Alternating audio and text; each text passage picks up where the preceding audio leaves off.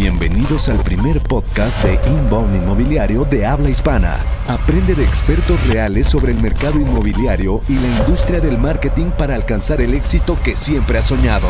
Esto es Real Estaters.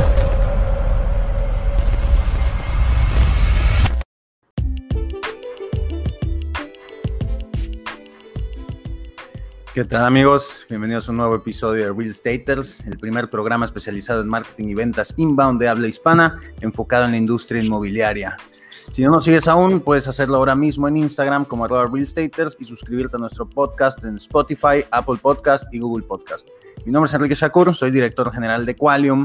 Y yo soy Carlos Andrade, director comercial de Próxima Desarrollos. Y hoy de nuevo tenemos a nuestro queridísimo Rodrigo Casares con nosotros gerente comercial y socio de Qualium. Hola, hola. ¿Cómo estás, Rodrigo? Muy bien, muy bien. buenos días. Gracias de nueva cuenta por la invitación. Vamos al segundo round de la plática, ¿no?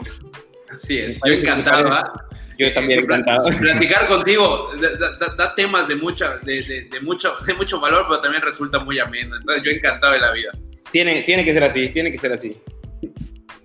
Bueno, el episodio de la semana pasada creo que nos dejó un poco picados, ¿no? Creo que había mucho de lo que hablar de ese tema.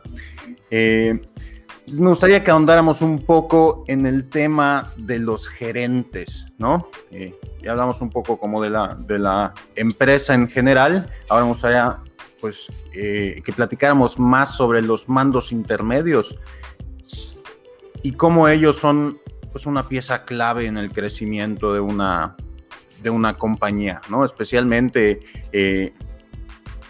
pues en niveles ya más allá de los 30, 40 empleados, ¿no? Cuando el gestionar al personal, una sola persona, pues se vuelve complicado, ¿no? El papel de estos gerentes se vuelve, se vuelve crucial. ¿Qué les parece? Sí, la, verdad, la verdad es que es un tema que, digo, aquí lo, dejo un poco al aire. E, este tema viene de, de una labor de investigación que hicieron ahí directamente en Qualium aquí Quique, el equipo de Rodrigo, etc. Y tuve la primicia de poder leerlo, eh, parte de esta, de, esta labor, y la verdad es que me identifiqué mucho con ciertos errores que yo personalmente he cometido en el paso del tiempo y también cosas positivas que también he logrado hacer, y me hizo muchísimo sentido. Eh, entonces, a mí, a mí de primera instancia me resultó de muchísimo valor y creo que eh, un, un punto clave con el cual se puede empezar la plática, Rodrigo, si te parece, es que las personas se unen empresas, pero se van por los gerentes. Creo que cuando tenemos clara esta frase y la dimensionamos bien, eh, eh, eh, podemos comprender muchas cosas que van pasando en el día a día en la parte de, materia humana. ¿Cómo lo ves, Rodrigo? No, no, no, importantísimo, Carlos. Y qué bueno que, que, mencionas y empezamos a partir de ahorita, de acá, perdón, partiendo de este punto. Exactamente, ¿no? Los gerentes formamos parte de una, de una red de cambio, son los agentes de cambio que tenemos como un principal reto, pues tener precisamente a nuestras en tus equipos de trabajo, pues lo mejor posible, ¿no? Pero definitivamente la conducta o la tendencia es que la gente, aunque paguen muy bien, aunque tengan, no sé, buenas prestaciones, aunque sea un buen gran reto para los profesionales, ¿no? Pero toman la decisión de salirse generalmente por eh, eh, el gerente, ¿no? Porque hay un jefe o un gerente allá que no, no, no, no está haciendo buen match, ¿no? Y esto, pues, de alguna manera... El jefe directo, ¿no? O sea, también los gerentes pueden renunciar si no les parece las decisiones o, la visión del director, ¿no? Exactamente. Entonces, bueno, a, partir de esto, eh, la plática se desarrolla en, precisamente en esto, ¿no? ¿Qué, ¿Qué, debemos de tomar en cuenta, ¿no? Como, como, vamos a llamarle como jefes o gerentes, como dice Enrique, diferentes niveles, para eh, generar una buena retención, ¿no? Y que podamos armar equipos de trabajo fuertes. Y es que hay una mentalidad, eh, especialmente con los empresarios jóvenes, ¿no? Que ven em, a empresas como Google, como Facebook, ¿no? Eh, pues yo, yo me incluyo dentro de esos que empezamos a buscar dar beneficios como que hay el desayuno, los bocadillos, este... La mesita de fútbol. bebidas, el futbolito, eh, la mesa de billar, ¿no? Las maquinitas. Y si bien sí es un, o sea, sí ayuda, nada supera a poder tener, a, estar trabajando con un gran gerente, ¿no? Tener un jefe que, que, admiras, que te ayuda a crecer, que te ayuda a desarrollarte, ¿no? Yo creo que eso lo aprecia mucho más la gente que cualquier otro, otro perk similar, ¿no? Claro, sobre todo si, como comentamos en el programa anterior, si logramos reclutar, hacer todo el proceso que hablamos en el programa anterior para reclutar a la persona correcta para el puesto correcto, eh, creo que si logramos reclutar a un jugador A, como hablamos en, el anterior programa, es, necesario que su líder directo eh, también sea un jugador A, porque a veces puede suceder que en organizaciones, digo, conforme van creciendo, como bien comentas, Quique, eh, tengas un jugador B o C en algún mando intermedio, contrates a un jugador A debajo de él, entonces ahí se genera un choque de manera inmediata. Entonces, eso, es una de las cosas más complejas, yo creo, dentro de, la estrategia y el panorama de un organigrama, una organización, ya sea inmobiliaria, de marketing, eh, de lo que sea, poderlo irlo ajustando. Rodrigo, tú de manera personal, ¿cómo has ido trabajando esto dentro de la organización? Pues mira, eh, desde que empecé a emprender, ¿no? Hace algunos ayeres, eh, me, empecé a dar cuenta que lo que la gente está buscando es el reto, ¿no? Eh, y si bien yo como gerente o como líder busco a personas que tengan esta misma ambición o que tengan esta misma visión de la empresa, que tengan esta misma cultura, pero más importante aún, de mi parte como líder, gerente o jefe, es ejercer un proceso de coaching o de coacheo para fortalecer el crecimiento de este profesional. La gente se va cuando no tiene metas, cuando no tiene eh, eh, una, una correcta orientación y bueno, a lo mejor de, pronto está trabaja y trabaja y trabaja y trabaja, pero no tiene fin, no, no tiene una causa, en qué momento hacemos una pausa y decimos, mira, estamos trabajando eh, de manera correcta, estamos llegando a las metas, muchas felicitaciones. No hay un coach, no hay un seguimiento, sino más bien es vende o, eh, hablando de equipos de ventas, ¿no? En mi caso, eh, específicamente para inmobiliarias, por ejemplo, hoy está el, producto, te dan el brochure y todo, y lánzate a vender. Oye, pero existe un, cultivo, tiene que haber una cultura, una misión, ¿no? O sea, poder empapar a esto al profesional es responsabilidad de los líderes, ¿no? Y no debemos de pensar que nada más es darle la chamba, como vulgarmente lo decimos, sino orientarlos y a lo mejor tomarnos un tiempo, así como en el programa pasado mencionamos, tomarnos el tiempo suficiente para contratar a un e-player, el correcto, ¿no? que vaya alineado a la empresa y a la visión de la misma, pero también tomarnos el tiempo de eh, llevar o hacer una serie de coacheos, de, capacitaciones, de culturización a, esta, a este equipo o a este e-player, que como resultado eh, den a una, a una pieza clave, que como e-player lo que va a estar haciendo es estar bateando buenos hits, ¿no?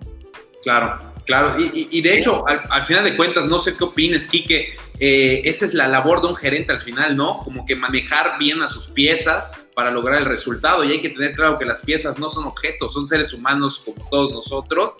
Entonces, eh, el desarrollo, la formación de talento es, parte elemental de, de un buen gerente. ¿No lo crees, Quique? Es correcto.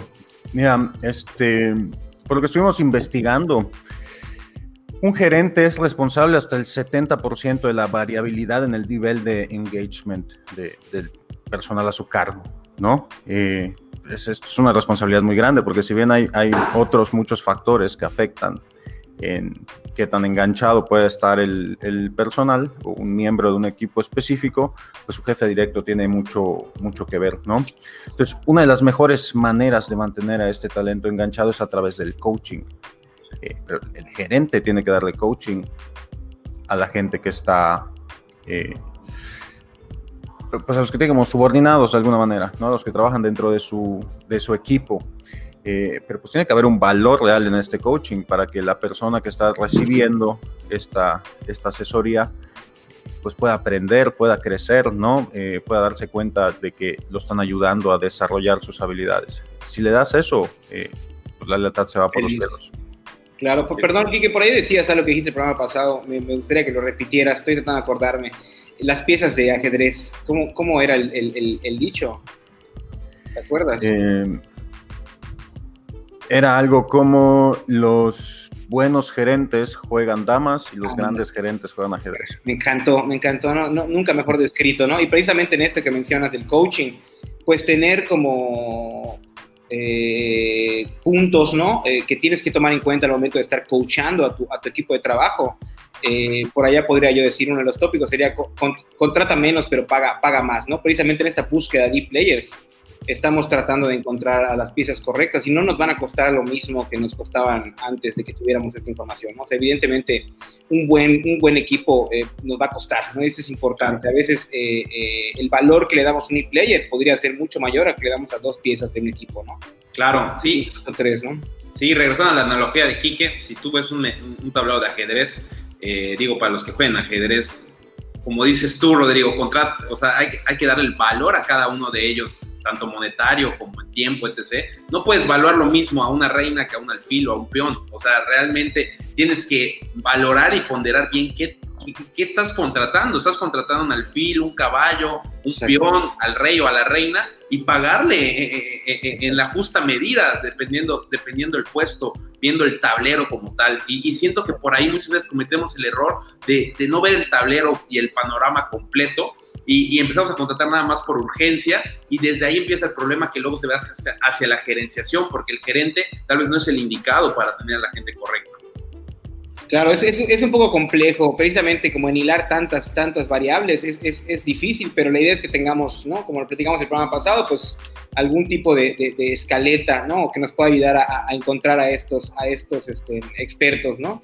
Pero también igual, o sea, la, idea de este coacheo que, que mencionaba Enrique, ¿no? Eh, habla también de poder darle eh, constantemente reconocimiento y, y, muestras de aprecio, ¿no? Por ahí decía, oye, estoy trabajando todo el día, todos los meses, ya llevo dos años y nunca he recibido un gracias, está haciendo bien el trabajo, una orientación, nada, ¿no? Solo en automático. Y bueno, aquí yo creo que debería de existir eh, programas, ¿no? Por parte de RH que podamos ayudar, ¿no? A fortalecer que a los gerentes puedan dar este, esta, estos reconocimientos de manera eh, eh, vamos a decirlo, sistemática, ¿no? que sea parte de una buena cultura de la empresa, que podamos apoyar y, obviamente impulsar así a los, a los, a, los, equipos de trabajo. Y esto se puede aplicar en todos los niveles, ¿no? O sea, así como hay este, empresas que les dan su trofeito porque llevan cierto tiempo, porque alcanzaron cierta meta, pues a, a veces dar gracias es suficiente, ¿no? Como, oye, muchas gracias por haber logrado esto, por este por este cliente, ¿no? O hacer una costumbre de alguna manera,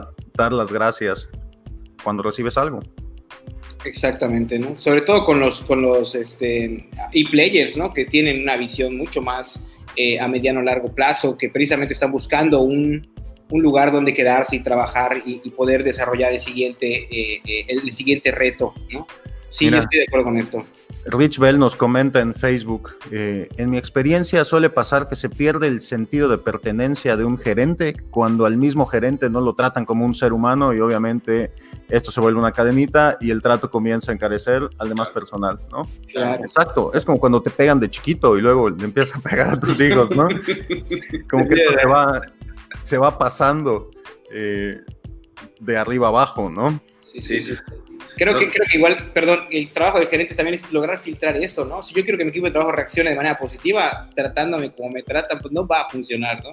Ahí sí es muy importante que, que los líderes pues tengamos esta, esta templanza, ¿no? Claro, pero es donde viene la frustración, ¿no? Porque pues a mí me están tratando mal y yo tengo que ver cómo tratarlos bien a ellos, pues eventualmente. Sí, se vuelve, muy, muy complejo, se vuelve un círculo vicioso cuando se debe invertir lo contrario, un círculo virtuoso. Se habla mucho de los famosos círculos viciosos, pero se habla muy poco de los círculos virtuosos. Creo que hay que a veces echarse tres pasos para atrás para ver dónde viene el problema, arreglarlo de raíz y que ese problema luego se vuelva algo positivo. Esa oportunidad la puedas cimentar bien, como por una buena gerenciación, viene desde la dirección y va bajando por la gerencia, luego va bajando por coordinadores y coordinadores y luego, y luego a los empleados que son como los primeros peones que quieren ir creciendo, pero si esos peones los tienes con una buena con una buena cultura organizacional y un buen mando medio, ahí cuando él crezca, pues va a tener esa cultura y se la va a transmitir a los de abajo, entonces se vuelve un círculo eh, virtuoso. Claro, claro. No, y si te están, si te están este, tratando así, desde arriba, cámbiate, ¿no? O sea, eso es algo que... corre, corre, claro, nadie merece ser tratado mal, no, hay justificación alguna, ¿no? Ni de parte de, los comerciales, ni de parte de un cliente, ni de parte de nadie, ¿no? Tiene que haber una buena comunicación.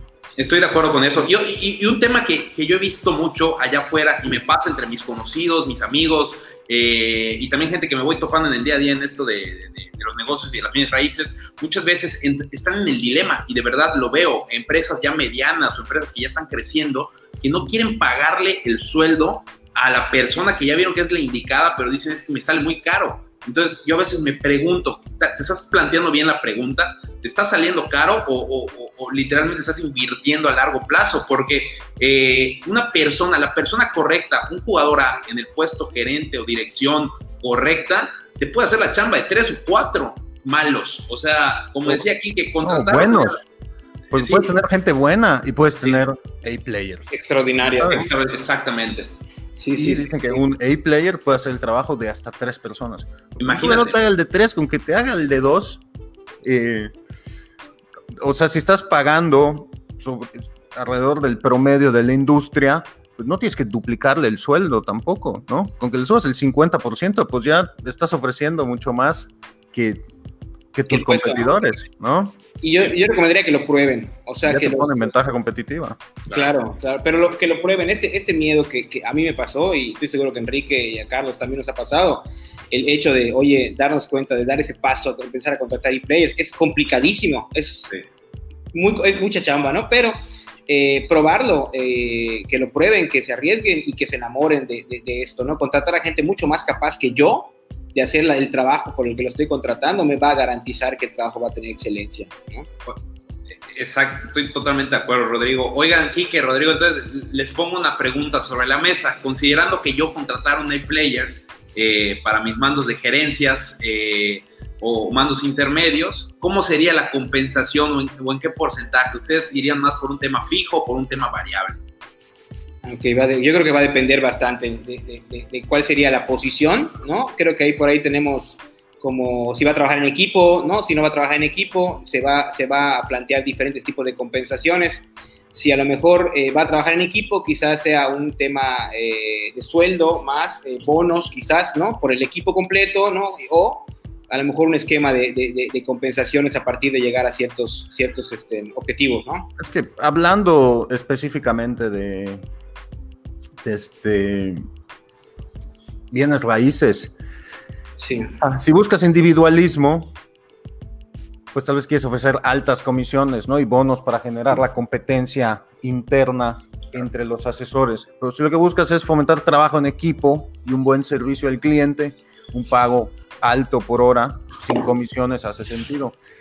A mi parecer, para esta industria, un híbrido entre los dos funciona bien, como tener un sueldo base, prestaciones, eh, pues eso que te garantiza cierta seguridad social y además tener comisiones, ¿no? Claro. De entrada con eso, ya estás en el top 10%, porque generalmente te pagan por comisiones, ¿no? Trabajando con, con inmobiliarias. Y ahí es donde está la diferencia, ¿no? Si tú además de las comisiones les ofreces el sueldo fijo y las prestaciones, ya los tienes en la bolsa, ¿no? Sí es un poco más de costo para ti eh, o de inversión, pero esta es gente que te va a llevar a los resultados que estás buscando, porque va a pensar, no, no quiero perder este trabajo, ¿no? Exacto. me gusta, me dan más que en otro lado, pues me voy a esforzar para que este, para llegar al resultado que me están pidiendo, ¿no? O sea, quizás lo de trabajar por comisiones sin sueldo fijo no sea lo más idóneo, ¿no? Eh, hasta cierto punto, si no le das infraestructura a tu, a tu, a tu... Pero esto, o sea, al, al ofertar más que los demás porque estás dando el sueldo y estás dando las comisiones, independientemente de qué tan alta sea la comisión. O sea, porque si le das un sueldo base, pero le vas a dar menos comisión de lo que le dan a los demás, a lo mejor a él le conviene más las comisiones. Pero si le das un sueldo respetable y además le das una buena comisión, todo mundo va a querer trabajar contigo, No sé, imagínate Stratton Oakmont, ya sabes, del, del lobo de Wall Street, como empezaron, le empezó a ir bien a algunos y entonces todo el mundo quería trabajar ahí, ¿no? Porque aquí es donde están las comisiones duras y la gente gana dinero. Pues de eso se trata, ¿no? Que tú sepas que un agente de ventas que trabaja ahí, si cumple con sus metas, o sea, a lo mejor es difícil entrar, hay un proceso de selección, porque esa es la cosa, vas a recibir tantos eh, currículums que vas a tener de dónde escoger, cabrón. No es que te vayas a llenar de, de, de agentes, ¿qué es lo que piensan los que pagan por comisión? Que vengan todos, chingue su madre, ¿no? Que entren todos los que tengan que entrar y el que sobresalga, pues va a ser el bueno y los demás los cepillamos y, y, volvemos a contratar, ya sabes. Esa es la mentalidad del inmobiliario, pero Carlitos se está riendo, ¿por qué te estás riendo, Carlitos? porque uno, uno, uno, uno, ve espejos a veces en este, en este programa. Te digo que, que viendo este tema, la verdad me identifiqué con varios puntos y es una suma de crecimiento colectivo. Pero aparte pasa, o sea, el aprendizaje tiene que, tiene que llevar, ir acompañado del tiempo y de los errores, ¿no? Totalmente. Pero sí, es precisamente eso que, que dice Enrique de, vamos a contar. 30 vendedores que vendan un lote, quiero 5 vendedores que vendan de a 300, ¿no? Claro, claro, claro. O sea, los más cabrones de todos, y la única manera de poner a esos en la puerta es ofreciéndoles más que todos los demás, ¿no? Obviamente, o sea, tienes que encontrar ahí una manera de que esto sea rentable. ¿Y cómo, o sea, cómo logras pagar estos sueldos? Pues tomando en cuenta lo que estábamos platicando de eh, un real A-player puede reemplazar hasta a tres personas buenas. Correctísimo. No, padrísimo. Y, bueno, esto, esto además, eh, digo, por allá está el tema de, si es comisión más eh, algún tipo de, sueldo, ¿no? A lo mejor más prestaciones.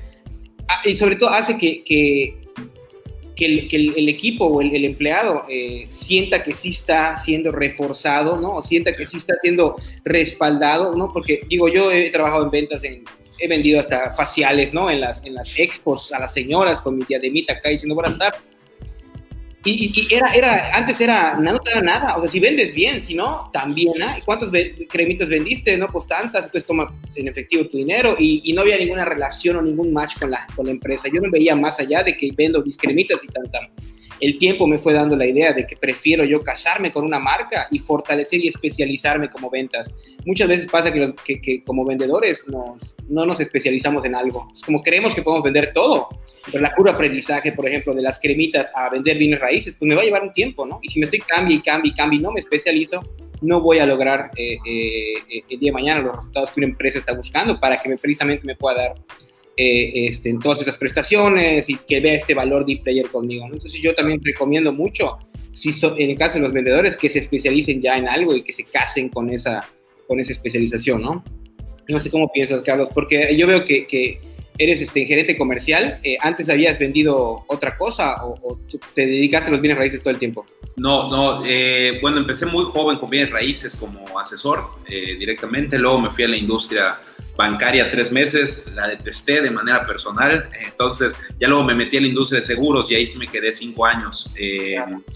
Entonces ahí es donde realmente tuve la oportunidad de por primera vez tener un mando medio, ser gerente comercial. Eh, en varias, bueno, en diferentes empresas.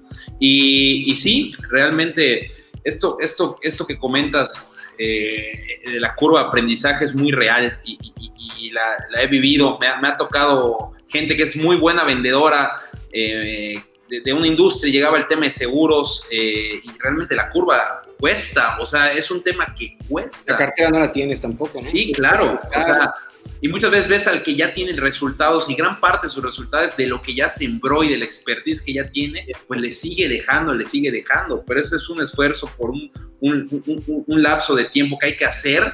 Eh, entonces, un vendedor, alguien que se dedica a las ventas, hablando de ventas en particular, pues tiene que estar un tiempo dedicado a una industria, eh, conocer bien la industria, eh, conocer la metodología para vender en la industria y conforme una organización logre retener ese talento, pues más resultados va a tener a largo plazo porque esos vendedores pues ya van a generar más resultados de manera inherente, como lo vi, lo he visto en todos lados. o sea, donde más resultados hay, es porque la gente, hablando de ventas, es porque la gente ya lleva un periodo determinado de tiempo donde ya tiene la expertise suficiente y la cartera de clientes suficiente para estar teniendo ventas de manera sistemática, ¿no? Claro. Exactamente. Lograr eso es dificilísimo. ¿eh? Es lo más complicado, de, verdad, es, lo más complejo. Pero por eso estamos acá para, para platicar al respecto, compartir eh, nuestras experiencias, compartir lo que se investiga y, pues ponerlo sobre la mesa y empezar a aplicarlo, que creo que es muy importante. Correcto. Bueno, y retomando un poco la parte del reconocimiento y, mostrar aprecio, ¿no? El principio más profundo de la naturaleza humana es la necesidad de sentirse apreciado. Entonces es sumamente importante hacernos cargo de esta, de esta parte con nuestros gerentes, ¿no? que ellos se hagan cargo de esa parte con, con su equipo. Hay estudios que demuestran que para que las personas sean felices y productivas tienen que recibir o experimentar interacciones positivas 3 a 1 contra las negativas, o sea, tres veces más positivas que las negativas. Eh, entonces cualquier cosa, una palmadita en la espalda, un gracias, un, correo electrónico, cualquier cosa ayuda a ir mejorando esta experiencia, ¿no? Y para que te hagas una idea, en un matrimonio es de 5 a 1, según ese mismo. Eh, eh, ese es un topic súper interesante.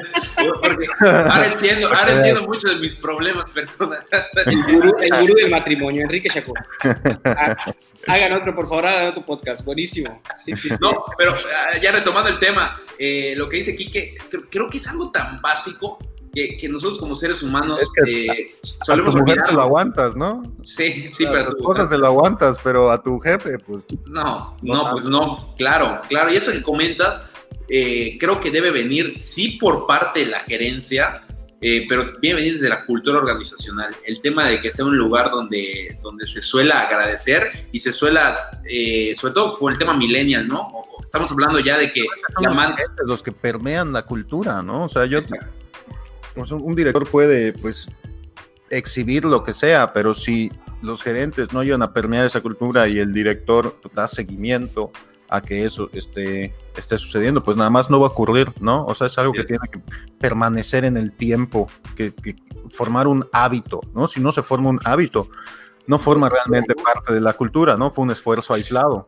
Así es, así es ese hábito es muy complicado. Bueno, lleva tiempo de, lograrlo, pero una vez que se convierte, como dice Enrique, en hábito, ya lo demás va a ser parte de tu cultura y la cultura se va a permear de manera automática en toda la gente que entre, ¿no? Y, lo, interesante, por ahí decías el tema de, dar reconocimiento, ¿no? De, este lado humano que debemos tener con los equipos de trabajo, sobre todo, por ahí antes, ¿no? Hace 10 años se decía que la fuerza de ventas era, éramos guerreros, no teníamos corazón y veníamos acá a vender y eran como palabras muy de troyanos, ¿no? O sea, de, antiquísimo el tema, ¿no?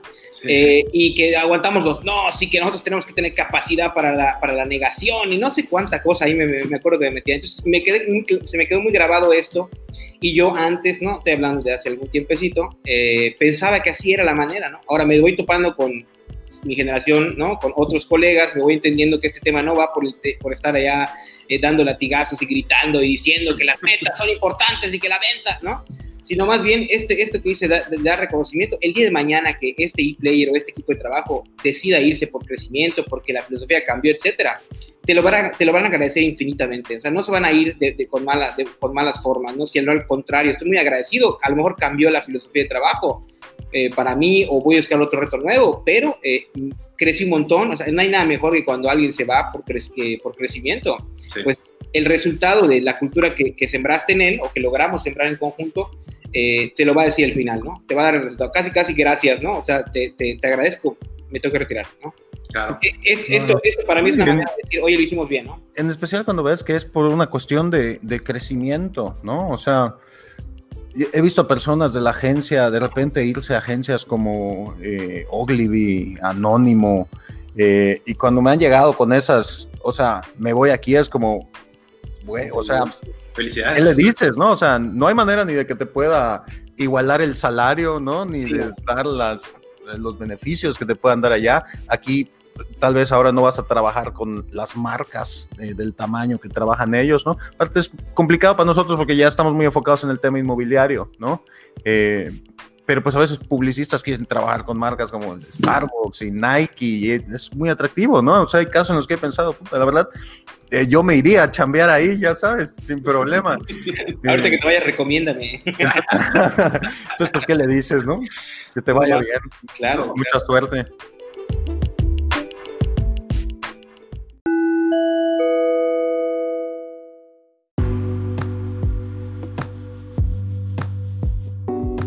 Qualium es la agencia de crecimiento inmobiliario líder en Latinoamérica.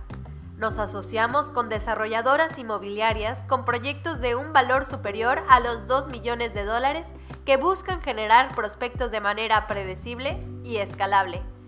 Agenda una consultoría gratuita de 30 minutos con nosotros en qualium.mx diagonal inbound-inmobiliario.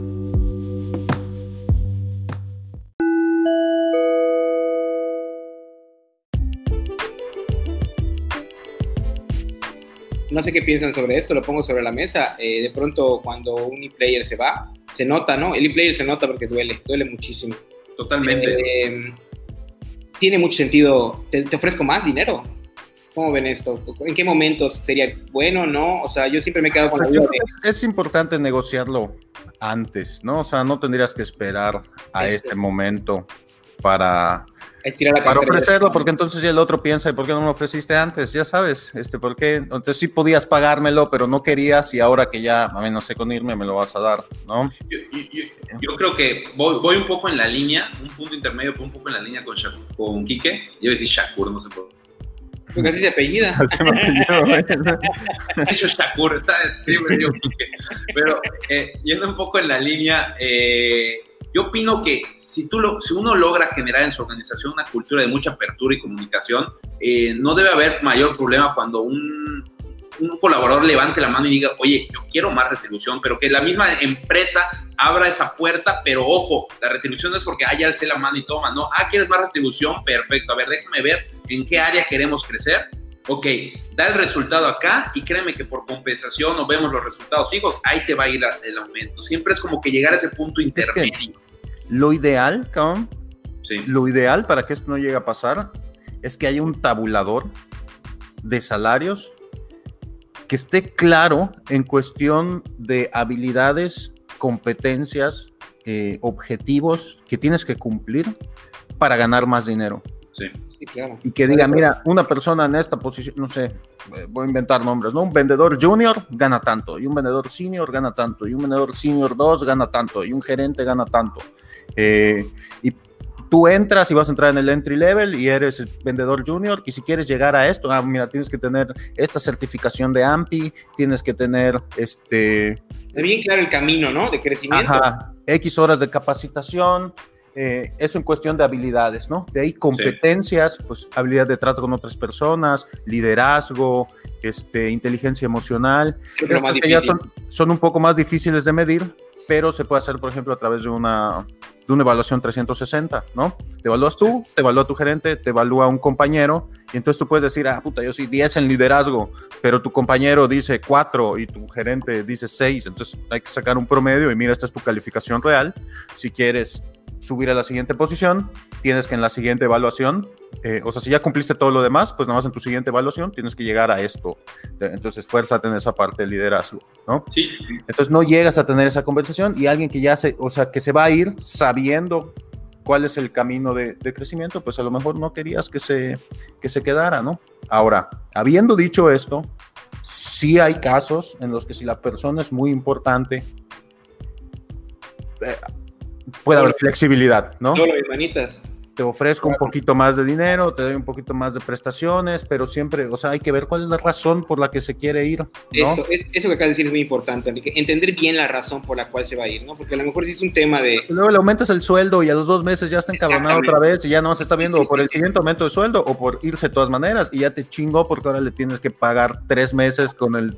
Con, con el sueldo que le subiste, ¿no? Claro, sí. o, o, pasa mucho que tienen mucho tiempo, ¿no? Es un, es un este, colaborador que lleva muchos años, ¿no? Y creemos de pronto que el valor está en la cantidad de tiempo que lleva en la, en la agencia, pero no hay mucha aportación de valor en sus, eh, ¿no? O sea, es más tema de, gana mucho porque tiene mucho tiempo, pero no, no porque tienen el valor que, que se requiere para ganar claro, eso. Claro, es eso, si tienes este tabulador, pues ya no se trata de ya no se trata de tiempo, sino del valor que aporta la compañía. Y si tú en seis meses te pusiste súper chingón y cumpliste con todo claro. lo que tenías que hacer y saliste súper bien en tus evaluaciones, pues puedes inmediatamente subir de sueldo y rebasar a alguien que llevaba tres años, pero está feliz en su puesto de junior, ¿no? Y este, este tabulador que mencionas se puede dar antes de la contratación.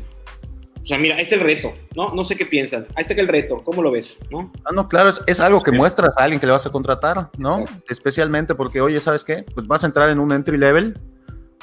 A lo mejor te estoy ofreciendo un poco menos de lo que tú estabas buscando, pero si tú cumples esto antes de la siguiente evaluación, que es en seis meses, inmediatamente subes esta posición y estás ganando casi el doble, por ejemplo.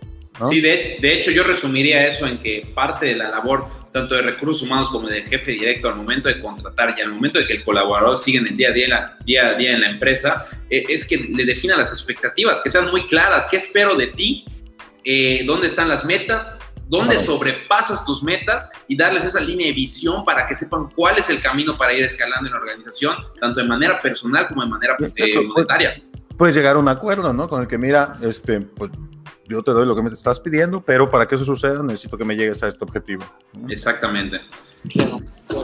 Bueno, y eso que mencionas, Carlos, que muy interesante, ¿no? Como darle líneas de visión es precisamente lo que se necesita para que el, colaborador se pueda alinear a, la cultura y al esquema de la empresa. Insisto, ¿no? De pronto metemos a alguien porque es muy bueno, veo, estoy hablando de mía, o sea, me refiero a, lo he hecho.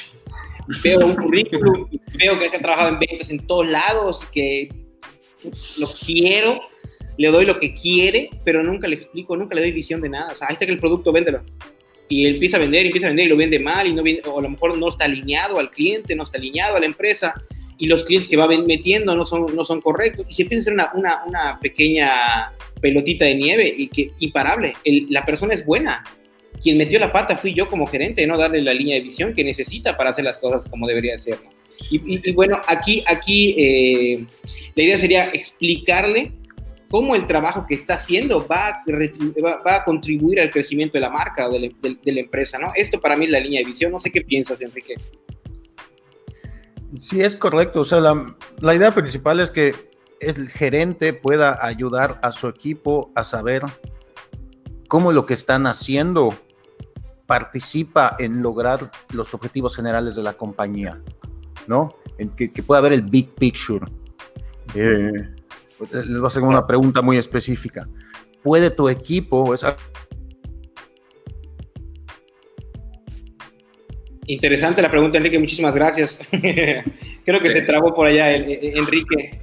Pero tengo la, tengo la, pregunta, la voy a hacer yo y a ver, Carlos, ¿tú qué piensas? ¿no? ¿Puede explicar cómo le hace, eh, cómo hace para ayudar a cumplir el propósito ¿no? Eh, de la promesa de la compañía, es decir, cómo tu equipo contribuye a que la visión de la compañía se lleve a cabo, ¿no? Esto sería, y que tu equipo lo puede explicar, ¿ah? Sí.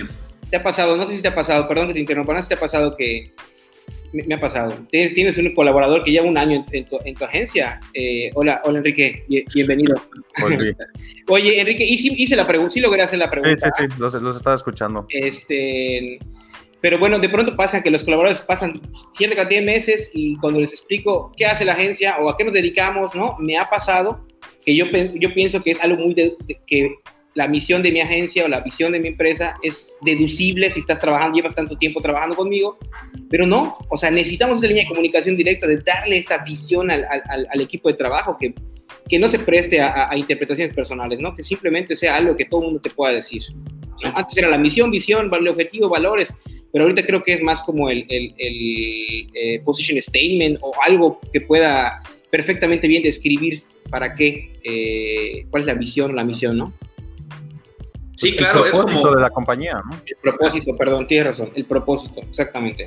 El propósito, el por qué existe, el why, ¿no? El famoso why, que creo que ahorita es lo que está, está, está de moda, eh, entender el por qué eh, de manera a nivel organizacional, ¿no? El why, the purpose, como dice Kike, de la empresa, que vaya, que, esté muy claro, porque en la medida que nuestros colaboradores estén alineados su why eh, con el de la empresa, pues todo va, a fluir de, de, manera armoniosa, de manera más clara, pero creo que muchas organizaciones cometemos el error de no tener muy claro el why y, no de, y de no exponerlo la cantidad de veces eh, suficiente para que todos los colaboradores, empezando por los gerentes, eh, lo tengan claro. Porque si, tienen, si tú estás formando una organización nueva, muy probablemente la vas a, la vas a organizar eh, con propósitos de crecimiento, donde el colaborador es pieza clave realmente. O sea, yo, creo que el empresario actual, que quiera tener éxito y que de verdad creo que inherentemente va a tener éxito, es el que genuinamente parte de su éxito es que la gente dentro de su organización también crezca. Y lo digo de verdad. O sea, cuando genuinamente el empresario o el director o el gerente actual parte de su visión y de su éxito es que su gente crezca eh, en todas las materias posibles dentro de una organización monetaria, personal, profesional, en competencias, etc.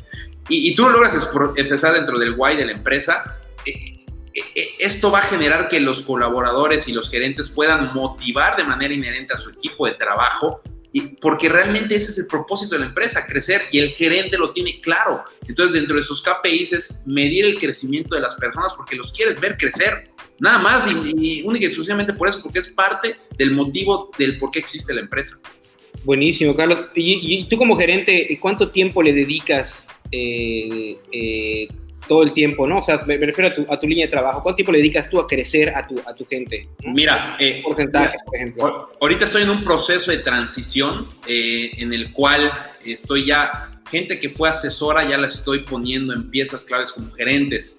Entonces, estoy en ese proceso de transición, pero en el momento en que yo fui únicamente el gerente comercial, no, lo digo, únicamente no demeritándolo, sino porque ahorita pues ya son más labores, ¿no? Cuando fui el gerente comercial, eh, yo sí le dedicaba una sesión de coaching uno a uno a la semana. O sea, literalmente era parte, era parte de de de mi, de mis, ahora sí, actividades semanales en las cuales platicábamos de temas como resultados, pero no, no tanto el número frío. O sea, sí veíamos el número frío, resultados, actividades, acciones, áreas de oportunidad y luego realmente alinear un poco el tema emocional a, llevarlo hacia acciones. O sea, ¿por qué crees que no se está dando? ¿Qué hace falta? En, este punto hay que, hay que trabajarlo. Entonces, y luego de ahí volverlos a alinear es el propósito del por qué ellos están haciendo lo que hacen en el día a día y cómo eso se alinea con la organización. Porque en la medida que logramos hacer eso, pues el resultado se va dando de manera natural. Y fíjate que me he dado cuenta que en la medida que yo decaigo un poco en esta área, como que los resultados poco a poco también van decayendo. O sea, sí es como una, es una espiral. Claro, claro. Yo, en mi experiencia, eh, yo le deberíamos, bueno, le dedicas o le deberíamos dedicar hasta un 60% de nuestro tiempo precisamente para crecer al personal. O sea, la misión o, la, del gerente es eso, ayudar a crecer al profesional, ¿no? Y creo que una de las cosas eh, que pudiera eh, ayudarnos que le, demos, que le demos la visión necesaria, el propósito, que ya que tengamos bien alineado este player, etcétera, es darle autonomía. Porque estoy contratando a un profesional que lo estoy contratando por su expertise profesional, ¿no? Decirle este, eh, qué es lo que tiene que hacer y cómo lo tiene que hacer, creo que ahí es, eh, entramos un poco en, en, debate, sino más bien darle el, el, la necesidad, es decir, oye, el objetivo es este, ¿no? Y, él tiene que desarrollar ¿no? Eh, lo necesario para poder conseguirlo. Y yo como gerente, pues darle todas las herramientas y facilitarle el trabajo. Pero esto de la, autonomía eh, creo que es importante porque de pronto muchas veces hay trabajos, eh, específicamente en ventas, donde y tal cual te dicen exactamente qué hacer, cómo hacer, qué plantilla utilizar, o sea, ya eres un como un robotito, ¿no? y no desarrollas tu potencial, ¿no? No es algo que como comercial a mí me gustaría en mis equipos de trabajo, ¿no? Claro, sí. ¿Cómo ves esto de la autonomía? Sí, totalmente. De, de hecho, pues creo que Quique lo hace en su día a día. Eh, me da mucho parte. Ah, me costó trabajo, ¿eh? no, me lo quería soltar, pero ya. Ahora ya lo veo cada dos meses. Parte, de nuestra labor es, ir, es, hacer e, e, ese trabajo. O sea, es que realmente cuando uno entiende que los colaboradores son los que sacan el resultado y, o sea, con respecto a su talento y su potencial, lo logras transmitir, esa es nuestra labor, o sea, como mandos intermedios o mandos, o mandos un poco más, más arriba, es nuestra labor ir formando ese talento, es nuestra labor ir explotando el talento de quien quiere ser explotado. Permítase esa expresión de la palabra, o sea, esa es parte de nuestra labor. Entonces, y, y creo que va muy alineado cuando se hace bien esta chamba, va muy alineado a que si tienes de verdad un A-player, el A-player se va a sentir cómodo con ese trabajo, porque el A-player quiere crecer. Entonces, cuando ve que realmente tiene a un, a un mando arriba, a un coach que, que realmente está velando por impulsarlo, eh, por no dejarlo que caiga en su zona de confort, sino llevarlo aún más allá y darle una guía muy clara y esta labor de coaching y estar pegados, el A-player va a estar feliz. O sea, eh, ahí te das cuenta muchas veces cuando es un A-player, o sea, cuando él no se estresa con esta labor de, de, estar pegado en el uno a uno para ir creciendo, sino cuando lo agradece, o sea, literalmente lo agradece, y aunque a veces sea un poco, no voy a decir, un poco ríspida.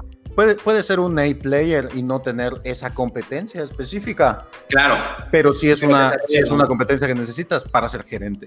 Así es, sí. sí. Sí, sí, tiene toda, tiene toda la lógica del mundo. Y el el player va a estar feliz cuando tiene más A-players en la organización. O sea, hay que tener muy claro que, que, un elemento extraordinario dentro de una organización, si ve que el común denominador de sus compañeros colaboradores es que son B o C, se van. No va a estar cómodo. No va a estar se cómodo. Van, se van, por supuesto que sí, se van. El, el player tiene un nivel de compromiso altísimo. En algún momento me llegaban a decir, oye, me voy porque permites que todo el mundo llegue tarde y yo llego a la hora y no, no se me hace como, como el nivel de responsabilidad que tengo yo a lo que tienen los demás. Y yo, yo lo hago por decisión propia, ¿no? Eh, Estoy buscando gente con la cual pueda yo competir, ¿no? En, en, en, en igualdad de condiciones. Entonces, sí creo que es importante, ¿no? Que, que, que, que no solo, o sea, no es contratar un e-player que ese e-player salve tu, tu, empresa, tener una familia de e-player. Así es. Lo cual nos lleva al siguiente punto, perdón que les corte, pero nos faltan dos puntos y ya, ya me lo terminamos.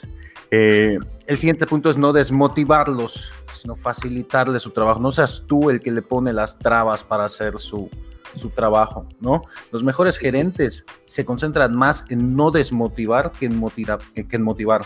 Consideran su chamba prevenir las molestias que bloquean el desempeño del equipo, o sea, el software de organización, el proceso para recibir las comisiones, eh, cualquier cosa que les esté perjudicando en su día a día, ¿no?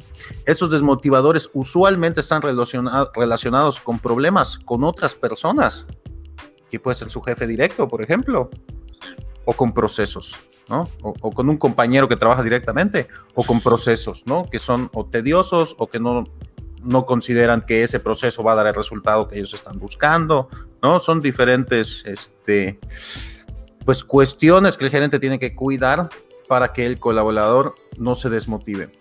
Pero ¿sabes qué? Lo que decías hace un momento es clave. Nada frustra más a un A-player que tener que trabajar con B and C players. Sí. ¿No? El tener que trabajar con gente que sienten que los está jalando para atrás, que no le permite avanzar, sobresalir, cumplir con el trabajo adecuadamente, es lo que les, les da en la torre. Totalmente, totalmente de acuerdo. Y, y, y, tocas un punto un poco, un poco sensible en el sentido de que sí, la, el mayor, la mayor labor de un gerente es permitir que el equipo trabaje de la manera más armoniosa posible. O sea, no es tanto motivarlos, vamos, que sí es parte de la labor, pero en mayor medida es como qué importante y qué bien lo ejemplifica y lo esclarece esto. Es permitir que no se desmotiven. O sea, porque si tú tienes ahí players, ellos se automotivan. O sea, no necesitan motivación más que la de ellos mismos ya tienen adentro y querer seguir creciendo exponencialmente todo el tiempo. Entonces, tu labor es generarles un ecosistema donde ellos puedan desempeñar su labor sin tantas trabas. Y yo veo tantas trabas en las organizaciones hoy por hoy, tanto en sistemas, líneas de mando, toma, administración, toma de decisión, administración. Y, y, y, soy el primero que levanta la mano, que cuando ve esto entiende muchas cosas. Dice, oye, ¿por qué se fue este organizador que me gustaba tanto? ¿Por qué sucedió esto? Y lo ves en retrospectiva y dices, oye, pasó esto. Entonces lo importante es, des es decidir si estamos dispuestos a seguir sufriendo ese dolor con buenos, buenos elementos o realmente alinear la organización. Yo creo que a veces muchas organizaciones lo que tienen que hacer es realinear, realinear todo su sistema de metodologías y procesos para que los A-players se sientan cómodos. O sea, creo que lo hacemos al revés. Queremos que los A-players se alineen a un modelo obsoleto que no les funciona, en vez de alinear el proceso a los nuevos colaboradores que son A-players. No sé cómo lo ven hacer una, o sea, alinear tu empresa a players, ¿no? Claro, claro. Sí, sí, sí. Pues es que es, es, es, complicado, es complicado. Sí, o sea, si estás empezando una empresa, o sea, esa es la ventaja de cuando, no sé, de repente quiebras, fallas, vendes tu empresa, lo que sea, tienes que volver a empezar.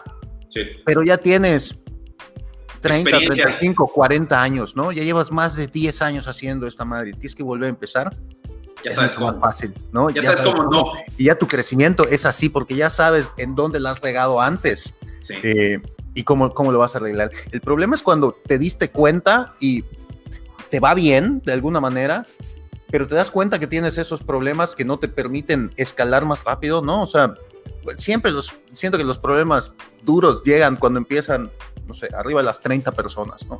Es cuando empiezas a perder el control, ¿no? A no, no, no poder dominarlo todo tú solo y empiezas a darte cuenta de la importancia que es trabajar con consultores, este, y contratar a estos seis players, ¿no? Como replicarte de alguna manera, o más que replicarte, encontrar gente que tenga mejores habilidades que tú en ciertas cosas, eh, o para el trabajo que lo estás contratando específicamente, para que te puedan ayudar a desarrollar ese departamento, unidad de negocio, o cual sea la, eh, la tarea que le estés eh, poniendo a esta persona, ¿no?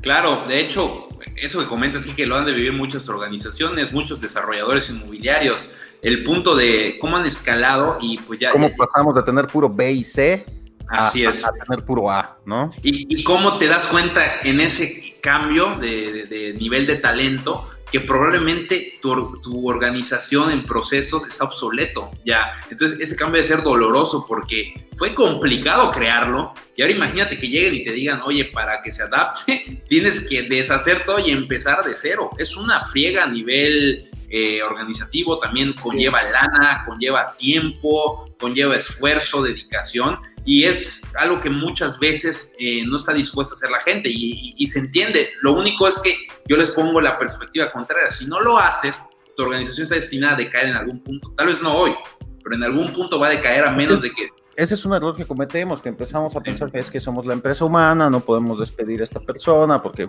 ah, somos los malos del cuento y no sé qué, pero en muchos casos es lo mejor para los dos, ¿no? Con las habilidades y competencias que esa persona tiene en tu empresa, no va a poder crecer más porque no es lo que necesitas.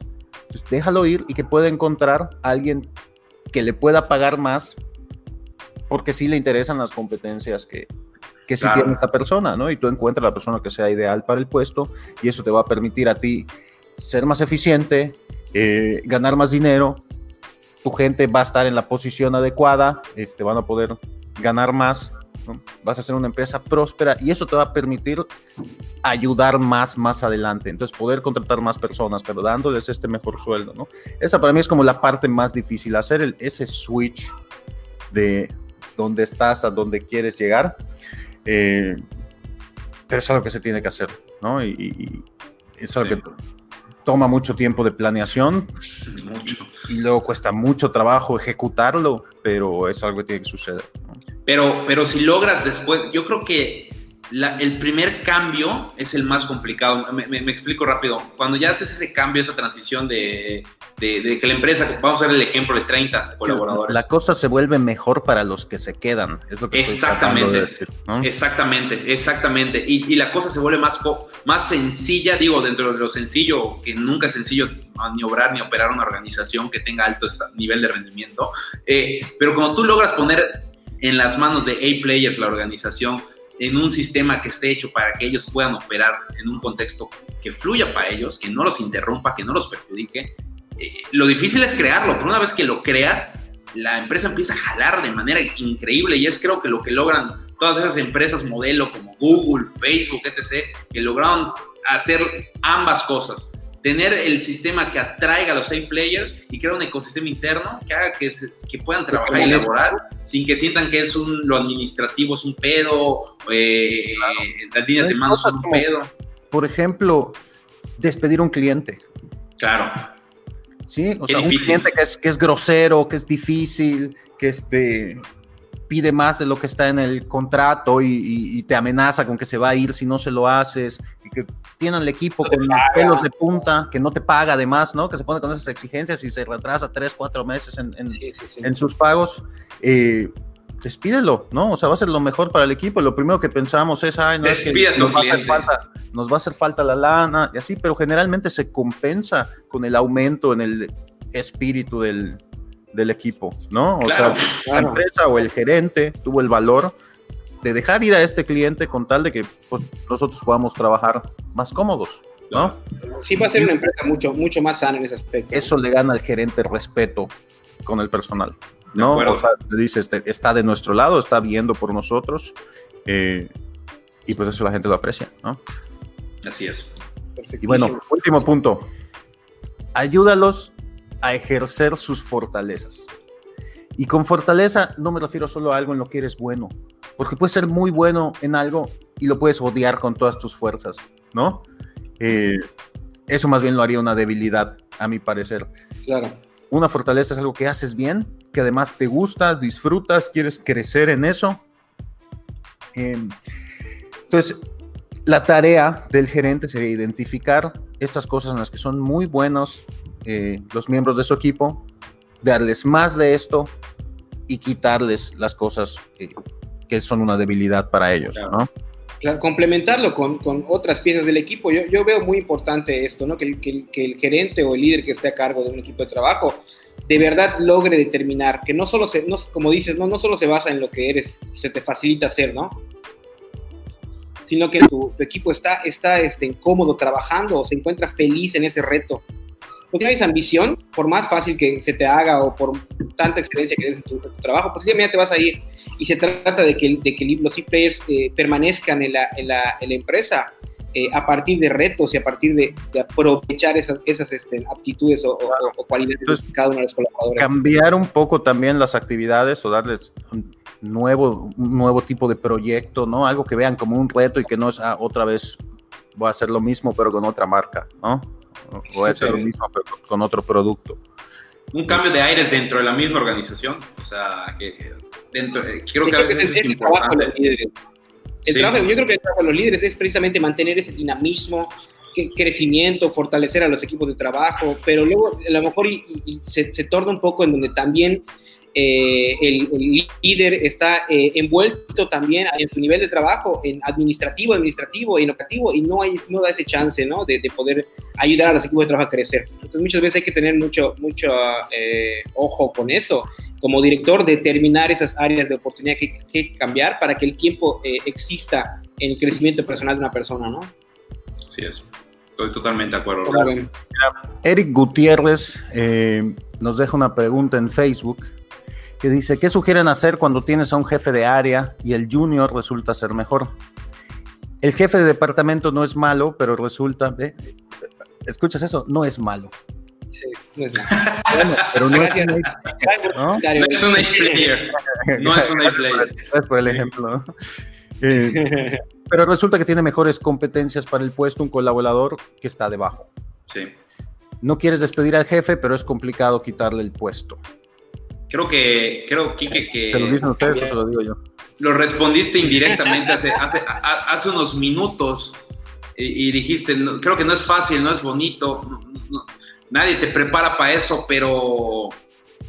¿Sabes cuál es el problema? Aunque lo quieras ayudar, no, no le puedes decir, oye, pues sabes que el, el, otro lo está haciendo mejor, entonces lo voy a poner en tu puesto y a ti te voy a poner tu puesto y ahora vas a ganar menos. De entrada es ilegal.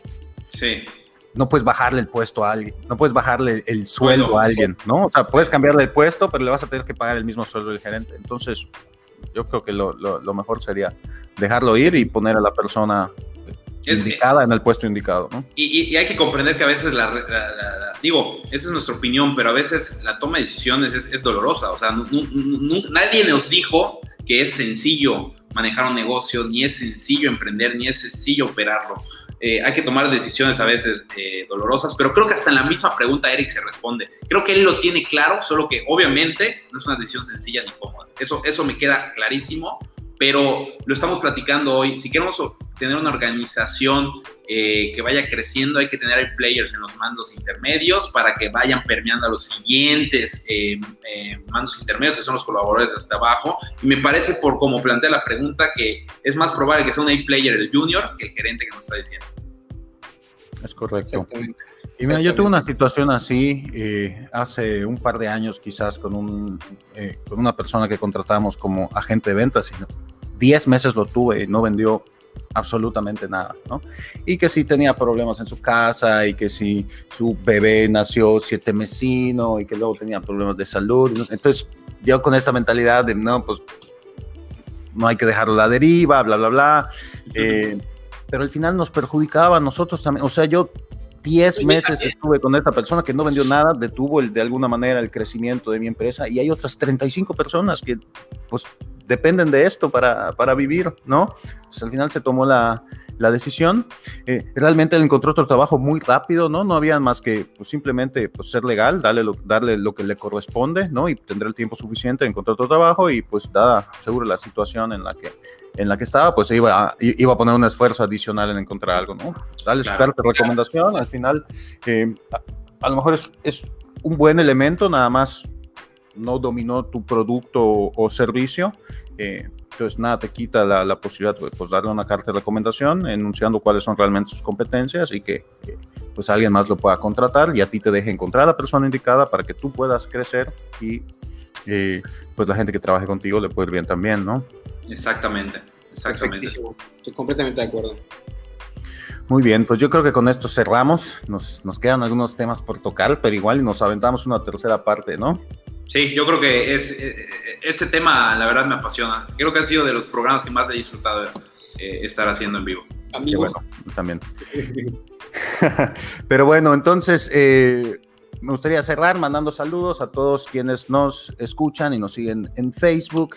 Eh, el día de hoy, Sofía Gutiérrez, Rich Bell, Salvador Lizarraga, Eric Gutiérrez, eh, Richard Ordóñez, también muchos saludos desde Guayaquil, Ecuador. Saludos. Muchas gracias a todos por escucharnos. Eh, nos vemos aquí la siguiente semana. Eh, no olviden que estamos buscando patrocinadores. Si quisieran que su marca apareciera en el podcast, que los mencionáramos, mándenos un correo a dirección arroba qualium.mx. Y pues bueno, por último, recuerden que estamos en todas las redes sociales. Puedes encontrarnos como arroba realstatersmx en Instagram. Yo estoy en todas las redes como arroba eshakur. Yo estoy como Carlos Andrade en Facebook y como carlosandrade.re en Instagram. Y Rodrigo, ¿cómo andas en redes? El, el programa pasado dije que todo estaba como Rodrigo Casares, pero ya revisé que no. En Instagram estoy como Rodrigo Casares y en LinkedIn estoy como Rodrigo Casares Ortega. ¿Cuántos miles de fans ya fueron a seguir otro Rodrigo Casares? No, hombre. Soy el gordito, acuérdense de eso. Un placer a todos, muchísimas gracias, Quique, Rodrigo, y muchas Muchas gracias, gracias. a todos, a todo, todo el auditorio el día de hoy. Y pues les deseamos lo mejor este fin de semana y nos vemos hasta el próximo sábado. Bye bye. Chao. Hasta luego, que estén muy bien. Este episodio de Real Staters ha llegado a su fin. Suscríbete ahora para seguir recibiendo estrategias y consejos inmobiliarios que te permitan alcanzar el éxito que siempre has soñado. No olvides calificarnos y escribir una reseña para que podamos seguir generando contenido de valor para empresarios y profesionales del sector inmobiliario. Nos vemos de nuevo la próxima semana en Real Staters.